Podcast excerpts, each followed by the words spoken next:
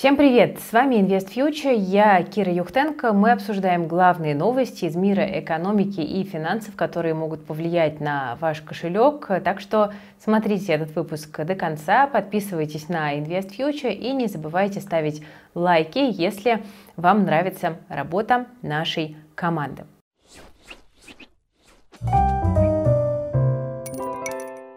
Друзья, пока не забыла, коротенький анонс. Нам приходило очень много запросов на то, чтобы сделать обучение по техническому анализу. Я к этому инструменту отношусь очень осторожно, но тем не менее в некоторых ситуациях э, работаю с графиком для того, чтобы определить э, лучшие моменты для покупки и продажи активов. И технический анализ действительно может стать хорошим дополнением к анализу фундаментальному. 27 э, марта инвестиционный советник Михаил Паршиков, практикующий трейдер с 15-летним опытом работы на финансовых рынков проведет для вас вот такой вот вводный вебинар по работе с графиками и научит вас правильно определять тренды, определять тенденции, да, там, работать с объемами, работать со вспомогательными индикаторами, которые могут дополнить вашу инвестиционную стратегию и, по крайней мере, научат вас понимать аналитику, да, которую вам пытаются там, зачастую продать как там, супер идею. Да, понимая, как работает теханализ, вы можете уже тоже фильтровать информацию и снимать лапшу со своих ушей, которую вам стараются навесить недобросовестные участники рынка. Так что приходите на вебинар, кто хочет разобраться. Ссылочка для регистрации есть в описании к этому видео. 27 марта будем вас ждать. Запись будет, но лучше приходите онлайн, чтобы задать все вопросы, которые у вас накопились.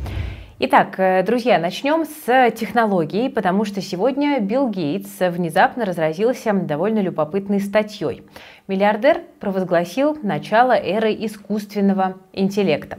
Билл Гейтс э, сам когда-то совершил технологический прорыв э, вместе с компанией Windows, и он сравнил сегодняшние возможности искусственного интеллекта с созданием первого графического интерфейса компьютера. Вот такие вот интересные аналогии. Ну, будем говорить честно, сегодня много хайпа вокруг искусственного интеллекта. Вот сегодня буквально тоже была очень интересная новость о том, что в Ставрополье прогноз погоды теперь ведет девушка Снежана Туманова. И она была создана при помощи трех нейросетей, девушка, кстати, получилась очень красивая. Если не видели, рекомендую посмотреть. Ну и действительно, это показывает нам, насколько далеко зашел прогресс.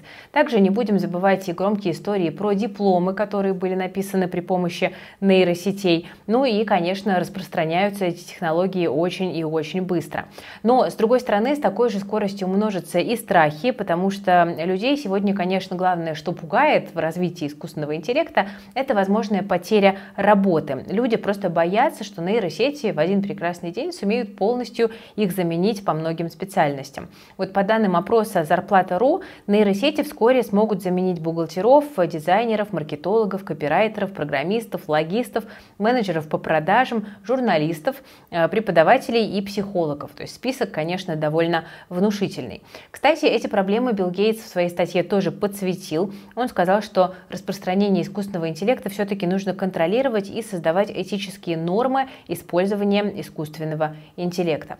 Тут вспомним недавние новости от HeadHunter о том, что на рынке появляется все больше вакансий, где базовые знания э, использования искусственного интеллекта требуются. Но, правда, интересно, что пока по этим вакансиям не предлагают более высокие зарплаты. Но, тем не менее, уже становится понятно, что знание работ с нейросетями скоро станет частью таких вот базовых скиллов, которые необходимы при принятии на работу. Поэтому Поэтому, наверное, все-таки эту технологию не стоит отрицать, а наоборот стоит изучить, как правильно ей пользоваться. И в будущем это может принести хорошие дивиденды. В продолжение темы технологий немножечко про криптовалюты. Вы знаете, что э, мировые регуляторы сейчас единым фронтом выступают против, эм, в общем-то, криптовалюты, против децентрализованных э, финансов.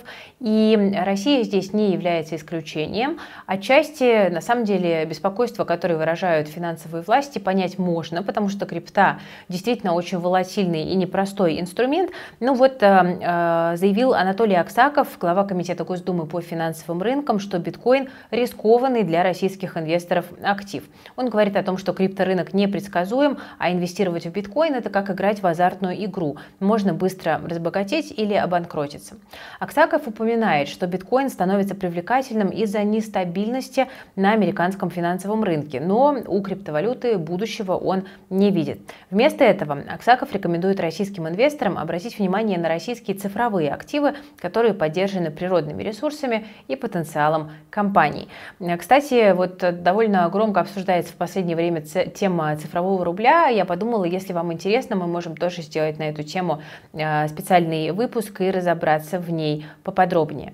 Ну а является ли биткоин защитным активом? Нет, не является. Да и больше того, на самом деле защитный актив это такое очень сложное и как бы обтекаемое, абстрактное понятие, потому что, ну вот там мы можем вспомнить пандемию, да, когда э, люди не побежали в биткоин, несмотря на как бы, рост спроса да, на активы более безопасные, люди побежали за базовыми вещами. Туалетная бумага, гречка. Э, и, возможно, вот это скорее будет правильно назвать защитным активом. Э, ну и вообще, там мы говорим иногда, золото – это защитный актив. Как бы действительно золото относится к более консервативным инструментам, но, опять же, да, золото всегда имело и будет иметь риски и издержки хранения. Там можно вспомнить, как у Венесуэлы, допустим, взяли и просто заморозили золото на счетах в один прекрасный день. А, поэтому нужно понимать, безусловно, все риски. Мы это тоже постоянно на Invest Future подчеркиваем. Но, тем не менее, индустрия продолжает развиваться и следить за ее развитием тоже довольно интересно. Да, биткоин, э, там, он справляется неплохо со своими функциями, когда, например, там, тебе нужно перевести деньги, там, условно, родственникам, да, за границу, а из-за санкций сделать это невозможно. Крипта здесь может помочь просто вот в таких вот бытовых жизненных ситуациях. Это поддерживает ценность биткоина и остальных э, криптовалют. А теперь продолжим и Поговорим немножечко о последствиях отключения России от э, международной финансовой системы, потому что мы видим, что банкам, к сожалению, довольно тяжело в этих обстоятельствах работать. И вот Тинькофф банк остановил переводы в долларах и евро в Сербию, Монголию и Боснию. Не самые распространенные направления, но тем не менее. При этом э, в некоторые банки этих стран все еще можно отправить юани. И в банке ситуацию объясняют как раз-таки теми ограничениями, которые были введены. Райфайзенбанк снова повышает минимальную сумму валютных переводов для юридических лиц. Теперь минимальный лимит в долларах 50 тысяч долларов, столько же в евро, а в юанях так и вообще 100 тысяч долларов. Цитата. Эти меры связаны с тем, что корреспондентские банки вводят много процедур на проведение платежей. Райфайзенбанк для того, чтобы оптимизировать свои процессы и вовремя все обрабатывать, ввел такие ограничения, рассказывают в банке. В Финаме почти такие же изменения. Финам поднимет минимальный порог для вывода валюты в сторонние банки до 50 тысяч долларов. Это коснется переводов во все кредитные организации, кроме банка группы Финам и Райфайзенбанка. Для них такого ограничения нет в принципе. Минимальный перевод в юанях 100 тысяч условных единиц. Вот такие вот э, новости. Ну и, в общем-то, мы понимаем, что, конечно, тенденция очевидна. Да? Банки э, все-таки не справляются с ограничениями с точки зрения именно интеграции в международную финансовую систему. Для пользователей это не супер удобно.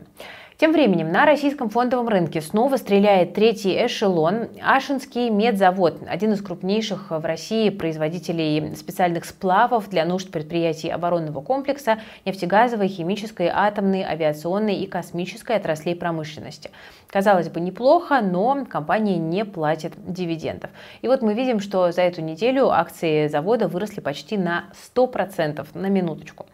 А, в чем причина? Ну, мы видим, что, а, конечно, на рынке наблюдается коррекция, и ликвидность немножечко переходит из голубых фишек во второй и третий эшелон. Мы уже привыкли к такому положению дел. Э, прострелы в неликвиде очень часто встречаются в последние полгода. Ну и в целом, если вас там российский второй и третий эшелон интересует, то пару месяцев назад в нашем телеграм-канале Ивстокс мы выпускали материал о том, как туда инвестировать, соблюдая правила безопасности. Ссылочку оставим тоже в описании к этому видео. Но э, в очередной раз предупреждаю, будьте, пожалуйста, осторожны. Идем дальше. Стреляет у нас не только третий эшелон, но и рынок ипотеки. По крайней мере, об этом говорит отчет э, Банка России. В феврале рынок ипотечного кредитования прибавил полтора процента. Вроде как небольшая цифра, но после январской стагнации и то, в принципе, неплохо. Выдача льготной ипотеки взлетела на 64% и вовсе. Причем, если раньше заемщики брали кредит по обычной льготной программе, то сейчас в топы выходит именно семейная ипотека. И э, тут надо понимать причину причины. Стандартная программа подходит всем россиянам, получить ее легко, никаких доп. условий нет. До 1 января ставка была 7% годовых, а второй по популярности была семейная ипотека по ставке 6%. Там условия были такие, в семье должен быть один ребенок, рожденный после 2018 года. И тут с 1 января все меняется. Ставка по льготной ипотеке поднимается с 7 до 8% и становится уже не так выгодно. А условия для семейной ипотеки в то же время расширяются. То есть теперь теперь, чтобы на нее э, податься, можно иметь двух несовершеннолетних детей, и неважно, когда они родились. Опция с одним ребенком, рожденным после 18 года, при этом сохраняется. И понятно, что многие решили отдать предпочтение именно семейной ипотеке, и она выбилась в лидеры. Кто знает, может быть, именно она станет драйвером роста ипотечного рынка в этом году. Ну и, коли уж я заговорила про недвижимость, в заключение поговорим о проблеме не совсем экономической, но очень близкой каждому из нас, о лифтах. И особенно остро вопрос теперь стоит в регионах России. А, там история такая. Ростехнадзор опубликовал данные, согласно которым каждый пятый лифт в России повысил допустимый срок эксплуатации в 25 лет. То есть они не просто изношены и повреждены, а ими, в принципе, как бы не очень можно пользоваться. Это может быть небезопасно. И а, как бы проблема понятно, проблему нужно решать, но тут не все, к сожалению, так просто, потому что Минстрой уже выразил обеспокоенность тем, что темпы замены просроченных э, лифтов, правильное ударение, да, ставлю, очень медленные. Только 22 региона России внесли в планы замену всех таких э, лифтов. Работа не идет по всем сразу, это только планы. У остальных регионов э, вообще далеко не все лифты попали хотя бы в планы замены. Ну и понятно, что это все упирается в деньги. Если в крупных городах проблема не стоит так остро, то в регионах все действительно хуже потому что они берут оборудование в рассрочку, потому что такие покупки разом да, не могут себе позволить. Но при этом вот мы видим, что госзакупки выросли в три раза, то есть замена идет, но идет достаточно медленно. Поэтому, если есть возможность ходить пешком, ходите пешком. Как минимум, это полезно для здоровья. Ну и вот теперь мы знаем, что есть такие некоторые э, тонкие моменты с безопасностью лифтового оборудования. Ну и напоследок, друзья, конечно же, главная тема для финансовых рынков – это заседание Федрезерва, американского центробанка, на который ориентируются и другие мировые центробанки. Вот буквально в тот момент, когда я пишу этот ролик, проходит пресс-конференция Паула, поэтому давайте по горячим следам. Итак, сегодня Федрезерв ожидаемо повысил ставку на 25 базисных пунктов и прогнозирует еще одно повышение на э, такой же э, шаг. И, кстати, было сказано о понижении ставки на 75 базисных пунктов, но не скоро, лишь в 2024 году. Э, то есть фактически сейчас рынки начинают закладывать в цену еще одно повышение ставки. Э, ФРС, э, и это для рынков, как вы понимаете, в текущей ситуации не является позитивом, ну и также для банковского сектора это как бы обнажает очередную вереницу возможных проблем, хотя Федрезерв поспешил сегодня нас заверить в том, что банковская система надежна и жизнеспособна. А, и Фед сказал, что продолжит сокращение баланса, так как последние данные по экономике выходили выше ожиданий. Но а, на самом деле последствия для рынков э, совсем не позитивные этого заседания. Мы видим, что золото сразу пошло в рост на фоне решения по ставке, потому что рынок как раз-таки закладывает ожидает продолжения банковского кризиса в США. При этом ФРС повысила прогноз по инфляции на конец года до уровня 3,3%, а прогноз по безработице был понижен до 4,5%. Был также ухудшен прогноз по росту ВВП США в 2023 году до 0,4%. Ну и, конечно, Пауэлл э, сказал, что сбережения вкладчиков находятся в безопасности, но признал, что банковские события последних двух недель могут на экономику повлиять. Ну, вряд ли, как вы понимаете, позитивно. И э, при этом вот Паул прям подчеркнул вот из свежих комментариев, что снижение ставок в 2023 году не входит в базовые ожидания Федрезерва. То есть Фед все-таки понимает опасность инфляции и не может позволить себе резко начать смягчать политику, потому что видит риск э, неконтролируемого разгона цен в Соединенных Штатах Америки. И вот на этом фоне мы с вами и видим, что рынки как-то не очень довольны пока итогами заседания. Заседание еще продолжается продолжается. Если там будет что-то интересное, то мои коллеги в телеграм-канале News обязательно про это напишут. Э, ссылочка на канал есть в описании к этому видео. Вы подписывайтесь, э, потому что там можно следить прямо за текстовой трансляцией по э, минутам. Мы, в общем-то, делаем, на мой взгляд, одно из лучших и самых оперативных русскоязычных освещений финансовых новостей в мире. А, вот такая вот картинка. Так что Фед как-то не дал нам выдохнуть да, в плане перспектив финансовых рынков, но, возможно, с точки зрения там, разворачивания глобального кризиса это решение было взвешенным. Посмотрим, поживем, увидим, как говорится. Ну что ж, друзья, на сегодня по новостям у меня все. Надеюсь, что было интересно. Берегите, пожалуйста, себя, своих близких, свои деньги. Не совершайте рискованных э, операций, потому что рынки сейчас, конечно, очень и очень неспокойны, и, скорее всего, это продлится дальше в 2023 году. Ну, а все полезные ссылочки, о которых я сегодня упоминала, есть в описании к этому видео, в том числе и на базовый обучающий эфир по работе с графиками, по техническим техническому анализу. Всем пока, вы смотрели и слушали Invest Future, с вами была Кира Юхтенко, до новых встреч!